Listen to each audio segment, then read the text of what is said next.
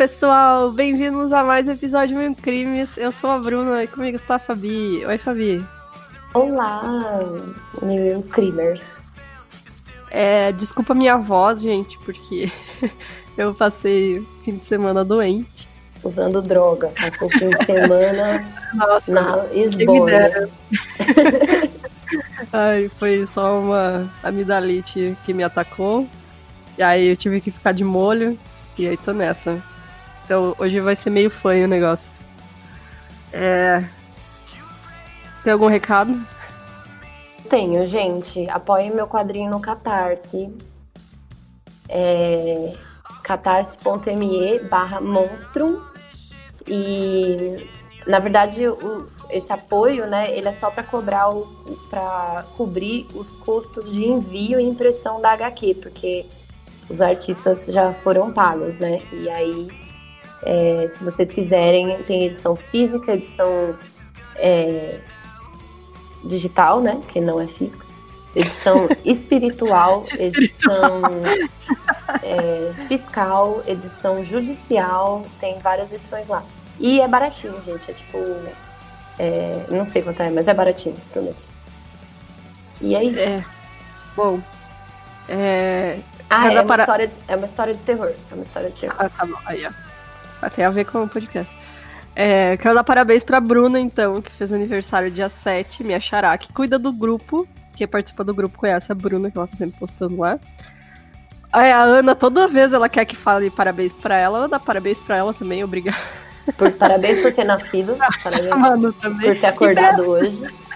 E pra mim também, que hoje é meu aniversário. Então, gente, sério. Parabéns, pra Bruna. tudo. A, a Jéssica fez um vídeo maravilhoso. Gente, eu vivo por esse vídeo. É muito Meu bom. Deus do céu. Tá lá no nosso Twitter. Cara, eu não conseguia parar de rir de se ver pancando. Cara, muito bom, sério. É, então, vocês vão lá conferir, ver minha fuça lá, que muita gente não me conhece. Exato. Parabéns pra você, ouvinte, que faz aniversário qualquer dia do ano. Já fica aí o parabéns. Exato. É, então, ah, peraí que eu tenho, eu tenho um recado, eu tinha esquecido. Deixa eu abrir o, o Instagram aqui. Enquanto Peraí. a Bruna faz isso, eu vou perguntar aqui pra vocês. Vocês estão assistindo Bly Manor? Da Comenta aí. Bly lá? Só não pode dar spoiler. É, gente, eu estou no episódio. Deixa eu ver aqui. Episódio 9. E o bicho está pegando, gente. Puta que seriado massa. Cara, eu tô no episódio 5 ou 6. Ó, tá, posso falar então? Pode. É, a gente. Do episódio passado, a gente recebeu várias mensagens né, de pessoas que moram lá na cidade que aconteceu o crime da família Pesseguini, pessoas que estudaram na mesma escola que o Marcelinho. E a gente recebeu uma mensagem, uma ouvinte não quer, não quer se identificar, claro, porque ela tem muito medo, mas ela fala o seguinte: é, ela tem certa proximidade com o caso, e ela sabe que policiais que chegaram na cena antes dos demais foram coagidos na corregedoria para não falarem sobre o que eles viram. E sempre que citam esse caso, é, para eles o mal-estar é perceptível. Então, tipo. A gente Nesse recebeu mato tem coelho. várias mensagens desse tipo de gente lá. Quem mora lá sabe, né? Que, que Exato. e, tipo, cara. É. Logo quando. Ela também falou o seguinte: logo quando o crime aconteceu e estava sendo coberto pela mídia, que era o, o Cidade Alerta, com o Marcelo Rezende ainda na época, foi narrado ao vivo que aparentemente tinham cápsulas de calibre grande pela casa toda, que fez tudo ficar muito estranho, porque depois disseram que não tinha nada além das cápsulas que mataram eles.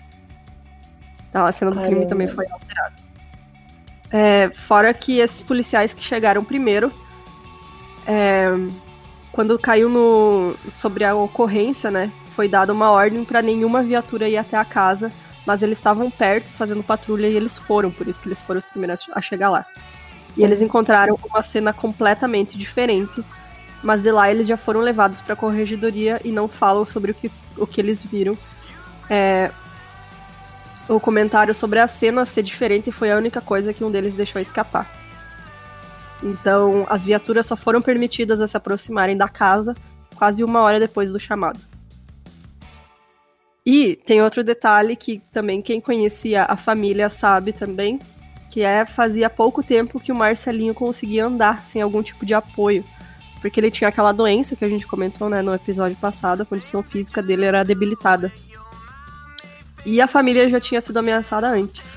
Então, essa pessoa que mandou mensagem para nós tem, assim como várias outras pessoas lá da cidade, tem a sensação de que qualquer momento algo assim vai acontecer de novo, né?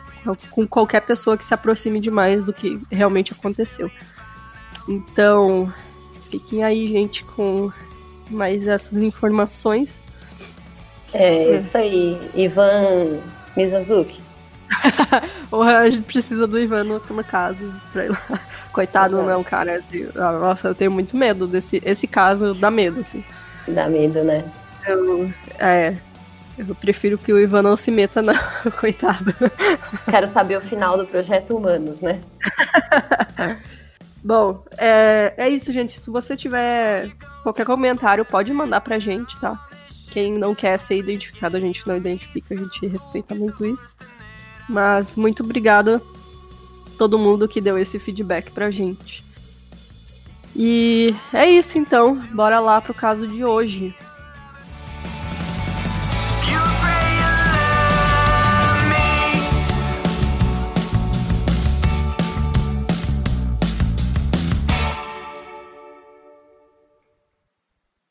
Os irmãos Ibrahim e Henrique de Oliveira, eles nasceram em uma família extremamente pobre na zona rural de Nova Friburgo, que fica na região serrana do Rio de Janeiro.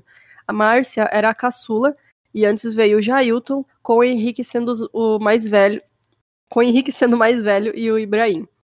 O seu pai, Braz de Oliveira, era um homem do campo e lidava com trabalhos braçais, e a sua mãe, Maria Luísa, era uma mulher submissa às violências do marido, que era alcoólatra e agredia ela em todas as discussões. Ele passava o dia fora de casa, pouco conhecia seus filhos, que não tinham nenhuma relação afetuosa nem com sua mãe, e durante o dia ele bebia nos bares da região. Então, por volta, por conta do local e da família problemática, os irmãos não aprenderam a ler e escrever, o que fazia com que, por, eles, por eles serem pobres e pretos, as oportunidades de futuro fossem quase zero. Então, eles nunca saíram da área rural não indo nem ao centro de Nova Friburgo. Então eles eram extremamente isolados também, né? Sim. Além de presenciarem essas violências contra sua mãe, eles também eram agredidos pelo pai.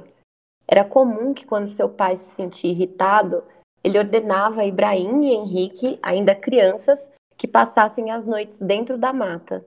Isso fez com que eles tivessem uma personalidade mais fechada, não se socializando com as pessoas da região sendo visto como brutos, selvagens e apáticos. De acordo com os moradores da religião, da, da região, o, o Ibrahim foi o primeiro a demonstrar atitudes violentas, fazendo sexo com animais após matá-los. É, nossa, esse caso é pesadíssimo, eu tô é. ligada. Eliana Macedo Xavier foi a primeira mulher a ser vítima de Ibrahim e Henrique. Ela tinha 21 anos e quando seu corpo foi encontrado no meio da mata, o, era no dia 15 de fevereiro de 1991. Junto com seus documentos, uma carteira, um crucifixo e a sua calcinha rasgada. Eliana estava desaparecida fazia uma semana, quando foi encontrada em estado avançado de decomposição e seu corpo já havia sido atacado por animais da região. Então fica mais difícil, né, de é. você fazer. Determinar uma... a causa da morte, tudo o que Exato. aconteceu, né?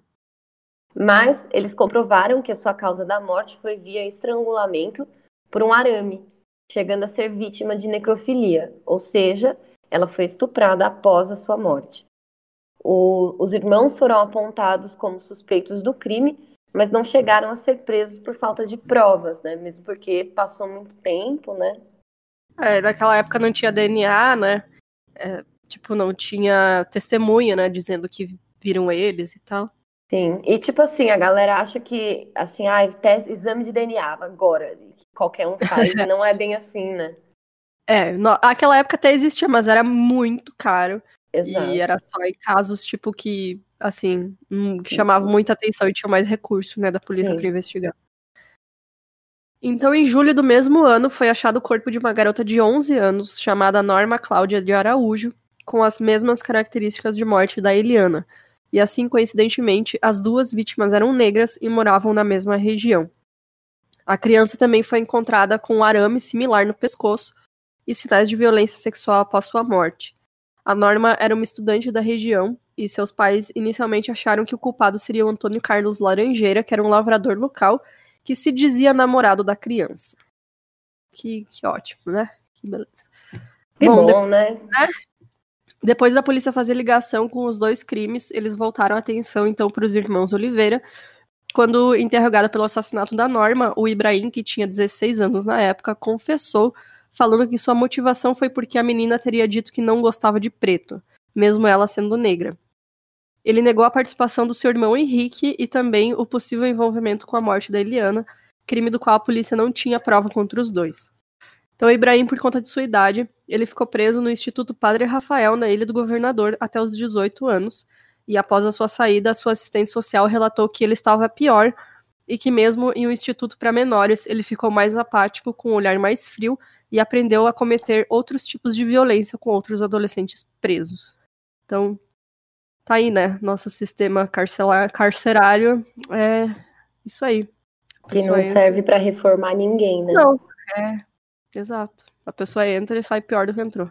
Maria Luísa, a mãe dos irmãos, chegou a relatar que ela foi estuprada por seu próprio filho, Ibrahim, antes de sua prisão. Márcia também relatou ser vítima de violência vinda dos dois irmãos e que chegou a engravidar de Henrique, mas abortou pois não queria ter um filho de seu irmão. Nossa, que pesado, né? Co é, como chama isso mesmo? Quando é incesto. É incesto, né? Eu acho que isso para mim é muito bizarro, assim, tipo, é a coisa é. mais bizarra. Bom, a Márcia disse que o Henrique, né, chegou a cavar uma cova para ela. Na época, elas se mantiveram em silêncio e por conta do constrangimento, nunca chegaram a relatar para a polícia isso, somente quando foram interrogadas.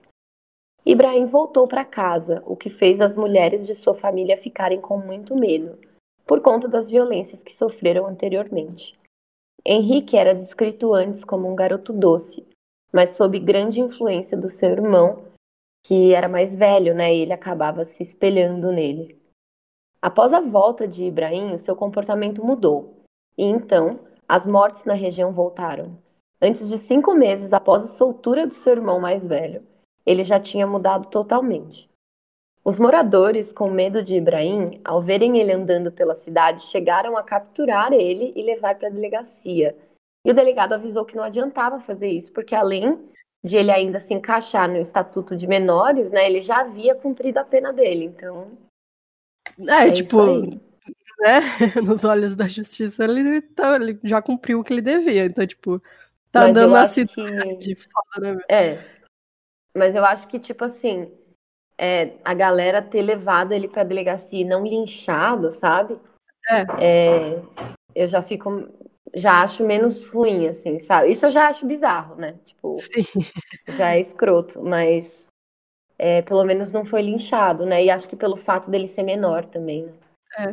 Mas é muito doido isso, porque quem tava com ele lá, né, o pessoal que era da instituição, que ele ficou, eles viram ele ficando pior, eles viram como ele tava, e tipo, ele não tem acompanhamento psicológico nenhum, né? É Sim. tipo, tá, cumpriu tua pena, beleza, tchau, sabe?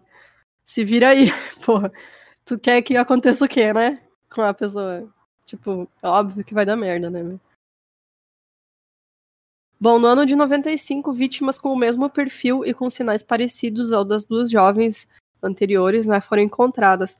Elas eram todas negras, o que levou inicialmente a polícia e a imprensa a acharem que a motivação do crime poderia ser racial, mas por conta das similaridades começaram a desconfiar dos irmãos. O modus operandi era sempre o mesmo, evitavam machucar as mulheres do pescoço para baixo, porque tinham a intenção de necrofilia.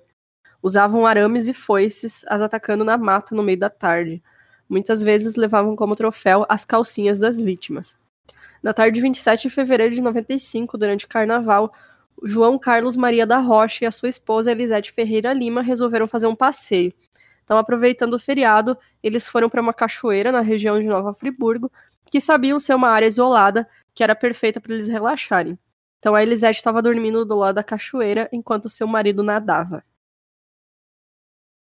Bom, em um momento, o João percebeu que um homem estava em cima de sua mulher que dormia. Quando ela acordou, levou uma pedrada em sua cabeça. Depois disso, o homem foi para cima de João, que estava indo defender a sua mulher, né? A esposa viu seu marido ser morto através de pedradas nas mãos dos irmãos Oliveira e depois viu o corpo do João ser estuprado pelos dois depois de sua morte. Eles então arrastaram Elisete pelo matagal e, diferentemente das outras mulheres, né, que eles praticaram necrofilia, um deles a violentou enquanto ela estava viva. É, violentou sexualmente, tá, gente? Enquanto o outro parecia se divertir com a cena, segurando aparentemente uma Bíblia. Que louco, né? Que Muito doido. surtado, cara. No, no momento em que os dois se distraíram, ela conseguiu fugir, ainda nua e com cortes de canivete pelo corpo. Para escapar, ela se jogou de um barranco e acabou sendo encontrada por pessoas que caminhavam na região. E, levando, e acabaram levando ela para um hospital próximo. Lá, a vítima relatou para a polícia que eram dois homens e que eles eram jovens, negros e parecidos entre si, fazendo com que se confirmasse a suspeita de que eram irmãos, né? É, é muito doido isso, porque quem assistiu a segunda temporada do Mind Hunter, né, vai, vai lembrar, mas eles falam como o perfil da vítima, geralmente, assim, grande maioria dos casos, é o mesmo perfil do, do assassino, né? Em casos de serial killer. Então, serial killers brancos vão atacar vítimas brancas, serial killers negros vão atacar vítimas negras. Sim. E esse é um dos motivos porque se sabem mais que os casos de serial killers brancos são mais conhecidos, né? Porque as vítimas são brancas e aí chamam mais atenção, né? Da, da Uhum. mídia, da, do povo e tal, da sociedade. Então, tipo, é, é mais uma curiosidade mesmo pra quem não, não sabe. Então, tem o- uma thread muito legal que a Jéssica fez no Twitter também. É, tem bastante informação sobre isso. Que a Jéssica falou lá sobre isso também. Tem acho que uma thread da Suzane Jardim também, que ela falou sobre isso, que eu achei muito legal. Foi na época que saiu a temporada. A gente vai deixar o link na, no post do, desse caso aqui no site, pra vocês darem uma olhada, que é bem legal mesmo. Então, na época, as pessoas da região tinham muito temor dos dois, e segundo o jornal local, estima-se que 70% das famílias que moravam na zona rural abandonaram suas casas com medo de se tornarem vítimas. Cara, 70%, velho. É muita Tipo, gente, né? Rural na cidade, porque todo mundo tinha medo. Então todos já sabiam quem estava matando mulheres, as arrancando de casa, matando e estuprando em seguida. Mas ninguém conseguia capturar os dois, né? Eles escaparam de vez para dentro da mata, se alimentando das frutas do mato e vivendo dentro de cavernas. Então o resto da família Oliveira saiu da região por temer linchamento após a população revoltada incendiar sua casa. Então você imagina as mulheres que eram vítimas deles também, Sim, ainda ter que aguentar as pessoas achando que é culpa delas, né? Tipo, sim. nossa, Tenso, né? demais. Bom, a Vera Lúcia Damasceno, que era a tia do Ibrahim do Henrique, é, os moradores suspeitavam que ela ainda dava comida para eles, e aí foi vista com desconfiança por todos, por possivelmente acobertar seus sobrinhos. No dia 1 de abril de 95, ela foi atacada pelos irmãos que a mataram a facadas e a estupraram. Depois que ela sumiu da cidade, as pessoas resolveram fazer buscas, e aí ela foi encontrada na mata, a cerca de 200 metros da sua casa, com um tronco enfiado dentro da sua vagina. Então, Nossa. cara, eles eram extremamente violentos, né? Nossa. Muito, né? Caóticos, né? S- Como é que chama quando a pessoa, tipo. Porque parece que eles eram muito. Tipo, eles compartilham essa psicopatia, né? É. Tipo assim. É que na sabe- verdade um deles é o um deles é o, o que manda, né? O outro Sim. só faz porque ele tá junto. Sim. Não, mas já- mesmo assim, tipo. É. Né? Uma coisa é eu é mandar dominante. você Exato. provar pimenta, sabe? Outra coisa é tipo. Não, passa faca em 40 pessoas, tá ligado? É, tipo, mas é que, tipo, uma pessoa sem esse dominante, essa pessoa que é mais submissa, dificilmente uhum. faria um negócio desse sozinha, sabe? Ah, justo. É, Faz tipo, sentido. tem o caso do que a gente fez do Columbine também, um dos meninos era assim, né? Sim. Sem o outro, ele nunca teria feito aquilo, mas como tem uma pessoa que empurra, né, que dá aquele, aquele vamos, não, a gente vai fazer, que manda e tal, e aí ele acaba topando, né? Sim, e, tipo, a outra pessoa provavelmente não ia. É, sozinha ela não ia fazer isso, exato. Entendi. Que doido, né? É. E tem também, tipo, meio que uma, sei lá, um, uma coisa coletiva ali, né? Tipo, uma psicopatia coletiva nos dois, né? Porque, querendo ou não, mesmo que tenha o dominante e o, o submisso, é, é muito violento, né? Você é. convencer. É muito doido isso. Bom, a população estava revoltada, né? Que nem a gente já percebeu aqui. E chegaram a encontrar uma das cavernas que os irmãos se abrigaram. Só que eles não estavam lá. E aí eles queimaram todos os pertences que eles encontraram lá e ficou por isso mesmo. A polícia, não dando nenhum sinal de que estava próxima à captura dos suspeitos, fazia com que a sede de vingança, a raiva e temor dos moradores aumentasse. Afinal de contas, né, eu entendo esse sentimento, sabe? É, Mas é, pessoas, né? é o medo, né, cara? Exato, é medo. Cara, medo é o maior combustível, né, meu? A pessoa vai fazer Sim. qualquer coisa por medo. E, e assim, as pessoas não conseguiam entender como essa situação de extrema brutalidade não tinha solução, fazendo com que acusassem os policiais de não estarem dando atenção, é, atenção devida ao caso, por ser uma área muito pobre e rural, né? E assim, de fato, gente, acho que tem um, né, tem uma coisa aí. É. Você acha que se fosse, tipo, um ator da Globo, ou se fosse aqui em São Paulo, no Higienópolis, é, se ele, eles não iam dar mais atenção, entendeu? É, e aí, as, é, e aí as pessoas começaram a andar armadas, com armas de fogo mesmo, e facas, canivetes, não deixavam as mulheres andarem sozinhas, né, sempre na companhia de um homem. Na cidade, as aulas foram dispensadas e, de maneira recorrente, os moradores se reuniam no bar local para discutirem sobre o caso. Nossa, tipo, imagina cancelar a aula porque, tipo, é. cancela a escola porque tem dois serial killers. Uhum. E, bom, os moradores costumavam se reunir no bar local para discutir sobre o caso. Os irmãos eram sempre vistos entrando em casas para conseguir mantimentos e fugiam sem deixar rastros, né? Eles, era assim que eles se alimentavam, né? E, e faziam, sei lá, de onde eles tiravam comida, eles saqueavam as casas. Uma moradora local disse que um dia, andando com uma outra mulher e o seu filho, o Ibrahim apareceu e começou a cercar o grupo. Ao tentar encurralar a mulher, ela, que estava com um pedaço de pau na mão, tentou se defender. O grupo conseguiu sair correndo em busca de ajuda. Nossa, que terror, né, cara? Mano, que medo, né, velho? Uhum. Bom, o José Lapa chegou em casa no dia 17 de maio e achou a sua esposa, Odete de Carvalho, morta.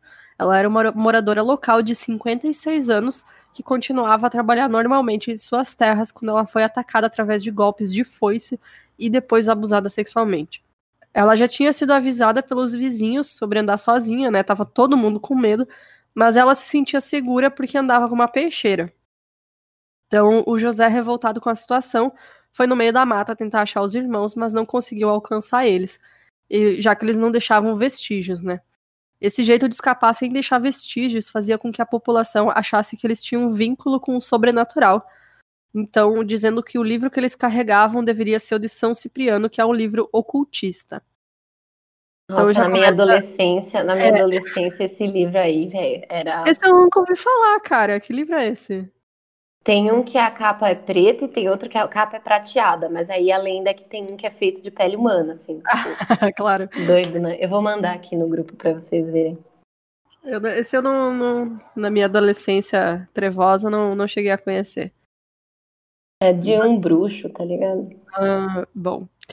Alguns dias depois foi a vez da Iria Moraes Ornella ser atacada. Ela tinha 67 anos e foi morta através de enforcamento, onde utilizaram a própria saia e depois a estupraram. Então, dessa vez, além de levarem todas as calcinhas dela como prêmio, eles levaram queijos que ela fazia para se sustentar. o Rio de Janeiro, na época, passava por uma onda de violência, né? Passava, né? Na, na época, tá ligado?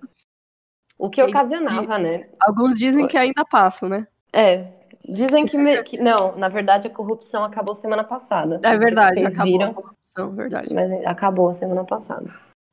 Bom, o Rio de Janeiro, né, nessa época, passava por uma onda de violência, o que ocasionava desfalques na polícia, fazendo com que as buscas dos irmãos Oliveira tivessem poucas pessoas, né?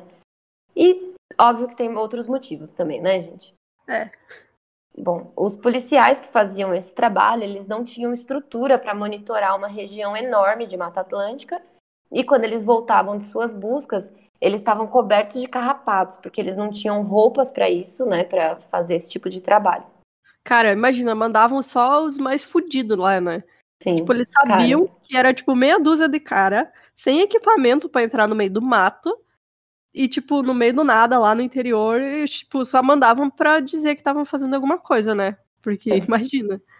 E tipo assim, na boa, o cara que ganha, esses caras aí devia ganhar, sei lá, um salário mínimo. Um salário E mínimo. aí, você acha que o cara vai entrar na mata e vai ficar procurando dois serial killers, É. tá ligado? Tipo, mano, não, não vou arriscar minha vida por causa disso, sabe? Por causa de Nem um salário mínimo. equipamento, sem nada, né, meu? É, não tinha nada, nenhuma estrutura.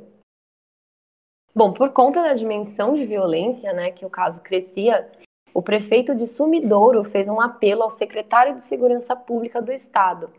Em junho de 1995, o BOP foi ajudar a polícia local. O BOP é do filme, tá, gente? Daquele filme lá É. do Wagner Moura. Bom, e aí ele acabou trazendo um- uma certa sensação de tranquilidade, né, para a região e uma perspectiva de que o caso seria solucionado para os moradores, né? E essa sensação foi deixada de lado quando a população local foi orientada a se desarmar para não acontecer algo pior. E também as casas de quem fugiu da cidade foram interditadas. As interdições eram para evitar que as moradias servissem de abrigo para os irmãos, né? Então eles destruíram as casas, o que desagradou muitos moradores do regi- da região. Desagradou, tá ligado? É, coitada das pessoas, tipo, meu, que merda, né, meu? Mano, vamos destruir aqui as casas da- das pessoas? Ai, gente, olha, parece um episódio do Chaves, tá ligado? Que, tipo, Mr. Bean, assim, sabe? Vamos Que é, destruir, vamos é destruir uma a casa. da cagada, é, é uma cagada atrás da outra. É foda. Ah, então, é, eles barricavam, né, a casa, não destruía, tipo, botavam tijolo na porta. enfim. Mas enfim, tu tem que. A pessoa tinha que sair, né? Já estavam saindo de lá e tal. Mas é foda Sim. mesmo. E depois você tem que arrumar essa casa, sabe? Então. Tipo, gente, tijolo custa caro, não é barato.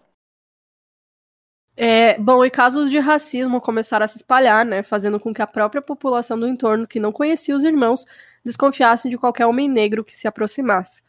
E quando a polícia via dois homens negros andando juntos, já o revistava pensando que era o Ibrahim e Henrique. Isso acontece até hoje, né? Eles acham É. que é o Ibrahim e Henrique, eles revistam É. todo homem negro que eles. Toda vez eles vêm. Putz, acho que é. Acho que é os caras lá, os irmãos Necrof lá, vamos revistar Até eles. quando é mulher, às É. Ai, foda, né, meu? Tem que rir mesmo, porque é uma desgraça, velho. Bom, enquanto toda essa movimentação acontecia, os irmãos tentaram atacar outra jovem, que os afugentou atirando contra a porta onde eles estavam. O Ibrahim chegou a ser baleado por um grupo de homens em agosto, mas ele fugiu, não deixando nem os rastros de sangue do seu ferimento. É, em um domingo, o Isídio Onofre Gomes encontrou seu filho, Adriano Faltos Gomes, de 9 anos, na cozinha com muito feri- muitos ferimentos em estado grave. O menino estava em casa com sua mãe, a Maria Dorcileia ah, Faltos, de 39 anos, quando a viu sendo atacada pelo Ibrahim e o Henrique, e ao tentar ajudar a mãe, que estava grávida, ele foi golpeado por pauladas, enquanto a mulher foi arrastada para o alto da mata, onde ela foi estuprada enquanto era asfixiada com o próprio sutiã. O seu marido, ao ver o menino ferido, saiu com a criança no colo em busca de ajuda, mas ele acabou falecendo dois dias depois no hospital. Na segunda-feira, o Adriano, junto com outros homens, achou o corpo da Maria Dorcileia eh, com as suas genitais mutiladas. Após esse caso, que trouxe uma comoção maior ainda devido à brutalidade, né, por ser uma criança e por ser uma mulher grávida, né? Duas mil pessoas fizeram um protesto juntamente com o caixão de Dorcileia que estava indo ser enterrado, né? A, a imprensa nacional começou a noticiar o caso, que começou a ter grande notoriedade, fazendo com que as pessoas em torno da região também temessem pelos irmãos, né? Enquanto a prefeitura oferecia a recompensa de 5 mil reais, a população dizia que ao capturar os dois, eles seriam linchados, pois a sede de vingança era maior. Devido à pressão da imprensa sobre o caso, o BOP enviou mais 200 policiais e agora sim com equipamentos de rastreio, né? Então, tipo, teve que morrer Cara, uma porrada de gente, é.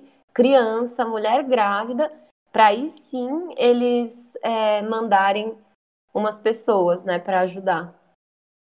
E no dia 16 de dezembro, César de Araújo Pinto, morador da região, viu Ibrahim e avisou a polícia. O assassino, percebendo essa movimentação do lavrador, tentou atacar o homem, mas foi interrompido pelo Bop, que desferiu cinco tiros contra o Ibrahim. Ele conseguiu fugir pela mata, então foi iniciada uma busca. Nossa, ele tomou cinco tiros e começou a. Correu. No meio do mato. Gente. Foda, né, meu? Sim. Bom, o corpo dele foi encontrado duas horas depois e ele tinha 19 anos. E, segundo as notícias da época, estava com o seu corpo inteiro depilado e vestia uma calcinha. É muito novo, né? Nossa, cara. Nossa. E, tipo assim, demoraram duas horas para achar ele, mesmo ele correndo depois de ter tomado cinco tiros. É. Ah, não, ele não tomou cinco tiros. A polícia deu cinco tiros. Deu cinco tiros, né? Mas acertaram, porque encontraram o corpo dele, né? Ele saiu Sim. ferido. Tipo, uhum. não, sei, não sei quantos tiros conseguiram acertar nele, mas ele correu um monte ainda. Uhum. É, os moradores se juntaram, então, e cerca de 300 pessoas queriam impedir a retirada do corpo da cidade. Por quê? não sei, né, cara? As pessoas estavam com tanto ódio, tanta raiva que eles queriam, sei lá, eles queriam tacar fogo no Comer corpo. Comer o corpo, é, é, sei lá. Olha, a Jéssica disse que eles acertaram cinco tiros mesmo, então ele correu cinco, com cinco tiros mesmo. Caramba. É, a polícia conseguiu levar para o IML, onde foi identificado pela mãe dele. Então ele foi enterrado como indigente e nenhum familiar esteve em seu enterro. Ninguém quis é, reclamar o corpo, né? Então a polícia tinha então foi em busca do Henrique, que acreditavam que podia estar na região.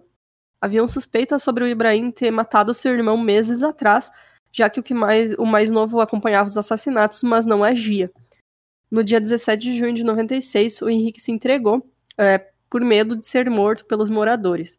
Ele estava escondido próximo a uma fazenda e pediu para a pessoa que cuidava das terras chamar a promotora do caso. Por conta da tensão que ainda permanecia entre a população, a Elizabeth, que era a promotora, buscou ele e levou para o gabinete. Então ela colocou ele no carro e relatou que ele agia com estranheza com a movimentação de carros na cidade quando os via pela janela, por, é, pois foram anos vivendo apenas dentro da mata. Nossa, foram anos, né? É. Tipo, é muito tempo, mano.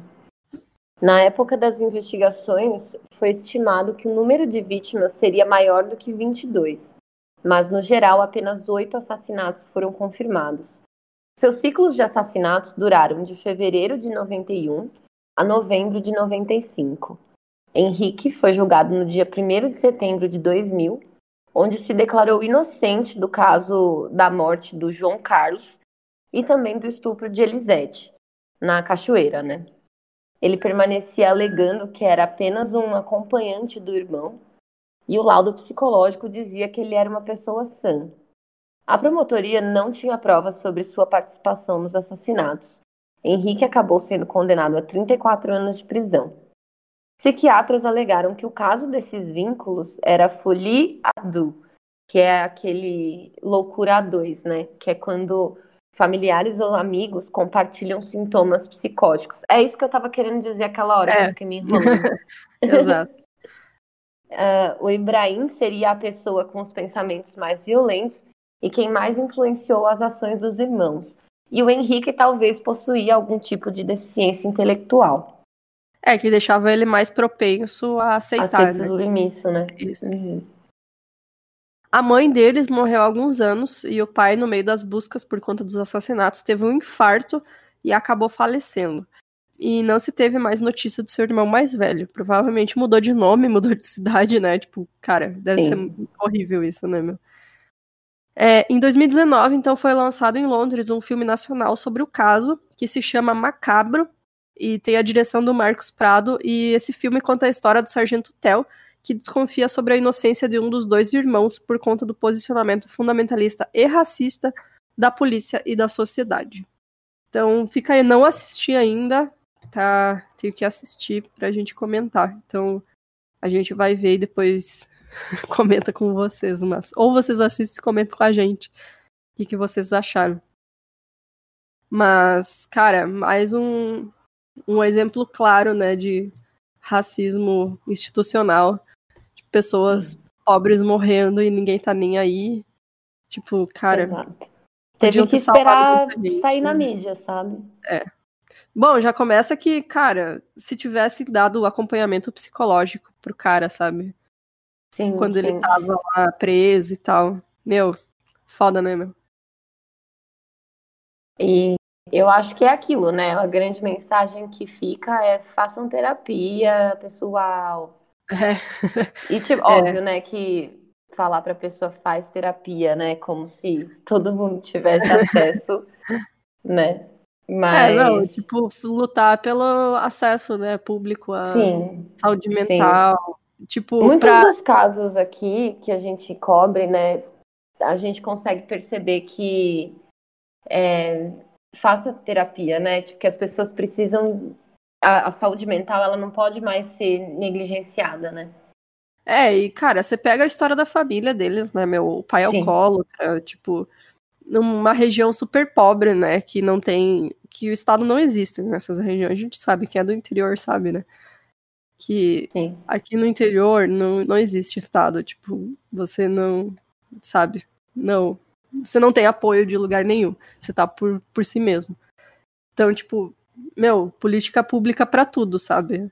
Nem é só saúde mental, é para apoio. O pai alcoólatra, sabe? Pra mãe. Eles não eram nem alfabetizados, né? Tipo, eles não tiveram oportunidade de nada, assim, né? Então, é isso, né, gente? Horrível. Mas eles são a consequência do meio em que eles cresceram, né? Que é a negligência, né? E tudo é. isso. É. Que a gente e é isso, pessoal. Obrigada por terem vindo aqui, acompanhado mais um episódio. E queria dizer que na quinta-feira, para quem acompanha ao vivo e para quem não acompanha ao vivo também, mas vai ter gravação. Não, pera. Para quem acompanha, para quem é apoiador, isso. com um mínimo de 15 reais, a gente vai ter gravação de creepypastas. Outro episódio Exato. de creepypastas que é a nossa comemoração do aniversário da Bruna. Tô zoando, é do episódio Não. 100. é o nosso episódio 100, que caiu aí no, no mini episódio, então vocês vão ter dois episódios grandes essa semana. É, e é isso. Então, quinta-feira, quem tá aqui ouvindo a gente, é, quinta-feira às 9 horas, vai ter gravação do episódio de Creepypasta. Com Isso. participação da Jéssica e da Bruna. Isso, da Shirley. Eu tô sempre da aqui, Shirley. né, Fabi? é que eu li aqui o, o, o, eu li a Bruna aqui. é, a Jéssica e a Shirley vão participar. Todo mundo pede, né, pra gente fazer mais episódio. Tá aí, vai ser essa quinta-feira a gente vai gravar, então sexta-feira tá no ar. É, Inclusive, demorar... ouvintes, caso vocês saibam creepypasta de ET, pode me mandar.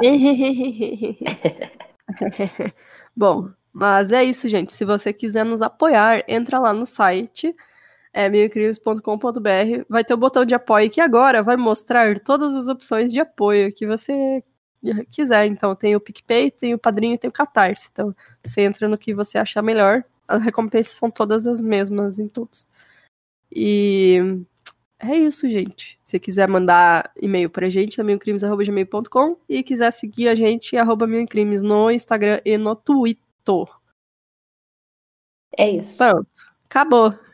Tchau, gente. Obrigada. Até mais. Tchau, pessoal. São Ciprianers. São Ciprianers.